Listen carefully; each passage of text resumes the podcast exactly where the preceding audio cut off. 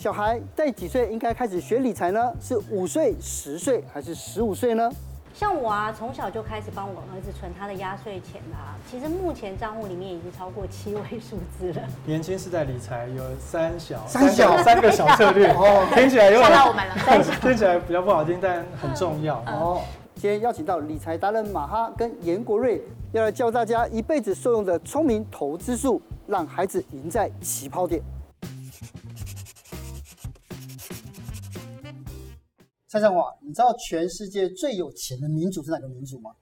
呃，犹太人。对，没有错。犹太人非常特别哦，犹太人只占全世界人口的百分之零点二，可是你有百分之四十的企业家，诶，竟然是犹太人，而且是这种这种五百强、五百大的哦。而且他们犹太人，他们有一本非常特别的书，我不知道你们听过叫塔木德。有。对，嗯、塔木德里面就教小孩子哦，他们说七岁要给他第一笔钱。然后看他的资质怎么用，然后到十三岁，他们十三，他们成年礼是十三岁，嗯，十三岁的时候呢，就会开始也跟他讲说，你就开始可以投资，十三岁就开始投资，耶，嗯，对。可是如果他十三岁没有投资的话哦，他们父母亲就跟他讲说，那你以后应该要做什么？对，所以我觉得非常特别哦。为什么呢？因为在塔木德里面就写到，就是说，大概孩子到七岁到十三岁之间，他的理财的概念已经形成了。嗯，结果他这个竟然跟剑桥大学的研究不谋而合，也就是小孩子对金钱这个有点抽象的概念就已经这样。已经出现了，所以今天就请到两位老师了，跟我们 聊这样子。就是我我不知道这样的马老师，你认为几岁孩子就是那个金钱理财概念？我觉得其实最晚五岁一定要跟孩子谈钱。五岁一定要跟他谈。我觉得五岁、十岁、十五岁是三个启蒙孩子金钱教育非常重要的关键时期。哦，为什么是这三个时期？我觉得五岁的时候，其实多数五岁的孩子其实对于一点点数字，其实现在幼稚园教好多。对数字啊，钱其实他都有一点概念了。嗯、甚至比如说在五岁的时候，你可能打开钱包，然后跟孩子介绍不同的面值的金钱，嗯、然后陪孩子到带孩子去买东西，请孩子付钱，让孩子知道说，哎，原来这个钱可以换到我想喝的养乐多。所以其实他对于钱会有一点点的概念。其实那时候还在认知金钱这件事情，嗯、就大概知道。那到了十岁的时候，其实我们现在台湾的教育部其实有一个一零八课纲。其实，在小学其实教了蛮多跟财商教育相关的东西，嗯，所以十岁的时候，其实我觉得给孩子零用钱，教孩子如何好好的花钱、赚钱、存钱，甚至有能力的捐一点钱，我都觉得是一个很棒的东西。然后，另外到了十五岁的时候，为什么就很关键了？因为他觉得经过了五年，你学英文学了五年，你基本的 conversation 一些对话，还有作文什么，你应该都可以了。对啊，所以其实孩子不是不行。巴菲特也是十一岁开始买股票，对，所以我要问一下 Ryan 哥，就是当然，就是十五岁学当冲是太早了，太早。但是你自己呢，认为说孩子大概几岁就可以这样了解理财了？那我觉得可能可能太晚认识马老师啊，就是我的小朋友大概比较没有那么兴趣在金融，所以我们三不五时虽然会跟他提，可是他大概。呃，我们没有办法这么投入，嗯、所以我因为在银行工作，所以我们是实做派。那、嗯、我觉得另外一个关键的年龄是十八岁，十八岁，因为小孩到了十八岁，大概准备去大学就读，嗯、那那个时候我们得给他零用钱。嗯，那其实给多少是一个学问。那正常零用钱也不会太多。那我觉得十八岁刚好是可以开数位账户的年龄，哦，所以我们就用实做的方式让他开一个数位账户，很有仪式感。对，哎，满十八岁了。啊、呃，你成人了，法律了嘛？哦，法规改了，十八岁成年，他可以开户。那我说你拥有一个自己的银行账户，嗯、那零用钱呢，我会拨到你的账户里面。嗯，可是我们会提醒他，哎，比方说有一个八一一的一个方法，嗯嗯，就是呃年轻的这个伙伴，那其实你大概我们抓大概八成他开销啊，吃饭啊，喝饮料、生活费、嗯、交通通勤，可是我们请他啊，要求他。用十个 percent 固定的储储蓄，那因为你有的时候可能会跟朋友聚会，可是你平常都花掉聚会就没有，或想买的东西不能买。那另外，呃，马老师提的投资，我们就用实做的方式，用百分之十的零用钱。那有人多有人少，但是少没关系，就要从小开始，就是用十个 percent 投资，也许是投资在被动型的 ETF，或是现在流行的所谓的存股，比较安全风险。那我们带领他的方法就是他自己投资之后，其实他会看到那个股价涨或跌，对，所以从那个时候他就有感受，嗯、就是哦，原来投资是这样一嗯，其实对于爸爸妈妈来讲哦，要教孩子如何呢，这个做第一堂财商课很重要。嗯、但事实上呢，我身边应该还是有更多的朋友是现在正在打算说要不要生小孩，因为大家会觉得生小孩很花钱呢。啊、其实呢，之前我就看到有一个数据的统计，就是说你让这个孩子哦，从幼儿园一直到大学，通通都读公立，然后一切的花费加起来养一个孩子至少要两百零三万，而且没有没有补习，没有才艺班、哦，什么都没有哦。所以呢，其实大家就很担心说，那如果我真的要养一个小孩，我自己要先存到两百多万元呢？嗯、那听说马哈老师，你这边有一个六六三三法则，嗯、可以让你呢存到两百四十万，是有一个可以有养小孩的基金。像我啊，从小就开始帮我儿子存他的压岁钱啊，其实目前账户里面已经超过七位数字了。哦，好，一直存，一直存。那我自己真的就是很有感，就是我就我自己本身就在执行六六三的法则。我觉得现在对这个法则对所有的父母来讲，不是一个太困难的法则，也不是要你一下拿很多钱出来，但是你却可以在人生孩子的每一个人生阶段，帮他准备了至少半桶金的钱，可以让他做他想做的事情哦。我先快速讲一下哦，六幺三法则其实一开始就是零到六岁孩子前六年的时候，一定是父母在管他的红包钱嘛。对。所以你那时候就可能比如说一年存五万，其实一年存五万，大家不要觉得压力很大，因为每个孩子都有红包钱。好，所以搞搞不好对父母来讲，就是每个月多三千块存基金的概念的钱。好，你就每年都帮他存五万。等到孩子六岁的时候，是不是就存到人生的第一个三十万的本金？嗯嗯、然后我特别讲一下，解释一下七二法则。七二法则就是一个长期复利最简单的算法。好，我快速讲一下，七二法则就是说，你七十二除上你的投资报酬率，假设你投资报酬率是六趴，你十二年之后你的本金三十万就可以翻到六十万。好，那假设你是很厉害的哈，比如说两位很厉害的哦，可能是十二趴，那你可能六年就翻倍了。好，但是我相信大部分人六趴就是一个比较合理的数字，就可预估，就说哎，投资报酬六趴好像 OK。那你就在呃存了十二年之后，在孩子高中毕业那一年十八岁，他其实我跟你讲，所有的父母对孩子念大学都会有一点担心，是因为他们要准备一大笔的大学学费，其实是很多的。嗯、我甚至听到有些朋友，他很多的呃就是呃员工哈同同事，他们到现在有很多年轻的都还在还助学贷款。对，所以其实是真的。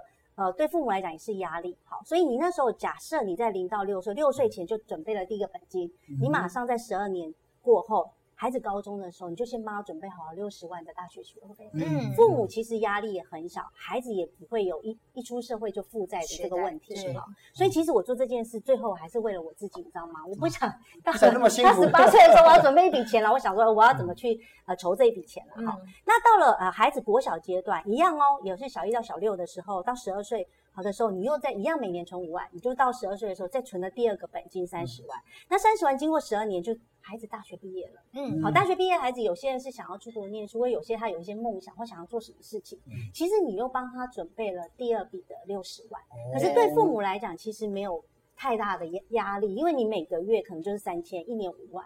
好，等到孩子国中的时候，其实父母的经济状况也比较宽裕一点了。嗯、好，那时候你可能一年十万，对你来讲可能就比较可能被执行。我们就把时间缩短，就三年存三十万。哦、好，那等到孩子二十七岁，可能有的孩子想要买车啦，或者真的有想买小套房的，嗯、好，你也帮他准备了第三笔的六十万。好，哦、然后到了高中的时候一样嘛，我们高中一样是三年。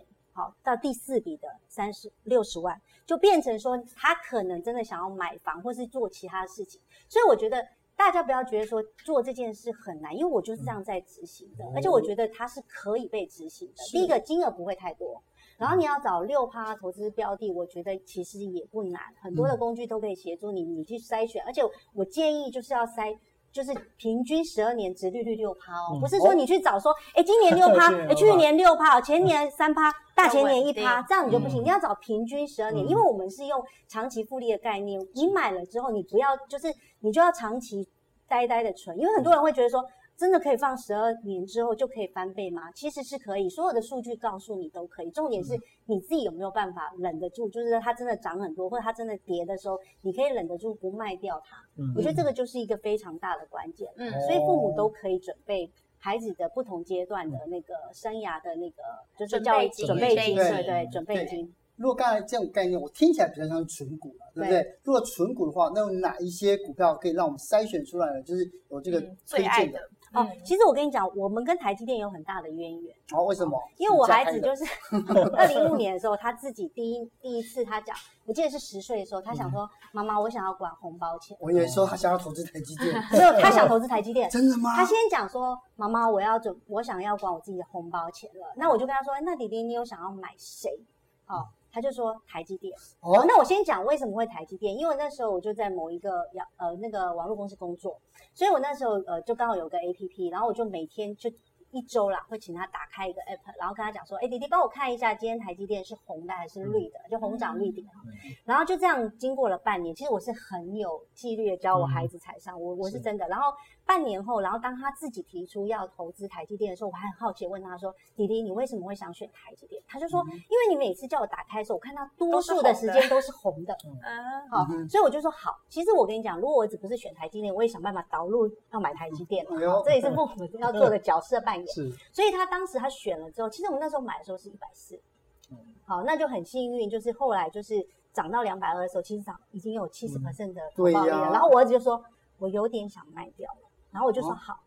然后就卖掉了。可是台积电，你很想卖的时候再来卖，对，一点点还不够。对，然后他就卖掉之后，后来不是就涨到六八八吗？对。然后我儿子，我儿子马上马上就说，他说他没有，他没有说，他就说你应该阻止我。我就说没有，你想要卖，我就让你去体验一下，你卖掉之后你没有长期投资的这个感觉是什么。后来其实后来就变成说，我们还是持续长期都有在存台积电。第一个当然是台积电了，刚刚讲的这个是台积电过去，如果你长期投资以来的，它的报酬率其实是很可怕。台积电有一段时间也是都在一百多，挣了很久嘛。对。但是后来就是我们的护国神山太厉害了，而且就是市占率目前应该也是全世界晶片六十 percent 以上。对。就是完全是没有，它等于是全球的龙头企业了。哦。那第二个呢，就是呃，我们之前就是也有，我最近有新存红海。红海。对，红海。那大家因为觉得说，哈，红海不是之前跌得很惨吗？怎么会存红海呢？其实应该是说。呃，红海这件事情，因为最近其实大家都认同台股最近涨翻天了哈，嗯、就是这个行情在超乎我们所有的预期过热，嗯，过热，对你讲的是对的，过热。那我们觉得在这一波 AI 带动之下，嗯、其实红海的涨幅其实是没有很明显的，嗯，还有电动车题材，然后它对它有电动车题材，嗯、一其实我们选它的理由很简单，第一个就是。它这波还没没什么动到的。嗯。第二个是它有电动车题材，所以而且你知道吗？它电动车合作的伙伴其实有二三二三十家公司，都是策略联盟有投资，有些有投资，有些策略联盟，所以代表它其实在。电动车布局其实是很深的，只是现在还没爆发。嗯、然后另外最近不是在炒它 AI 伺服器的布局吗？所以它 AI 伺服器现在好像过去是二十 percent，然后接接下来又会提高到二十五 percent，在它的那个营收的比重上。嗯。另外就是其实最近因为我通常我关注一档股票之后，我都会一直去关注啊，哎，比如说券商或是一些机构给它的目标价，或是给他看看他觉得明年的 EPS 有多少。其实红海二零二四年应该都有。八七八块的 EPS 的报酬，嗯、所以其实对我们来讲，现在存它，我们真的是今年才开始存，嗯、现在存它是相对安全的。哦。其实啊，我们有讲到嘛，嗯、就是要越早让孩子开始学理财是越好的，特别是二零二三年啊，现在的法规有改变，对其实孩子现在十八岁就成年了，啊、所以他们呢又多了两年可以好好自己来学习投资理财。在这个部分，Ryan 你是怎么来教你的孩子？OK，那我会呃跟大家分享，就是我觉得。年轻世代理财有三小三小三个小策略 哦，听起来有点 听起来比较不好听，但很重要哦。那其实刚刚其实如马上老师说，七二法则或长期投资，我想我们呃理财教育上应该重视的是投资，不是投机。对，所以其实我们在跟时间赛跑。那所以跟时间赛跑过程里面，年纪越小开始越好。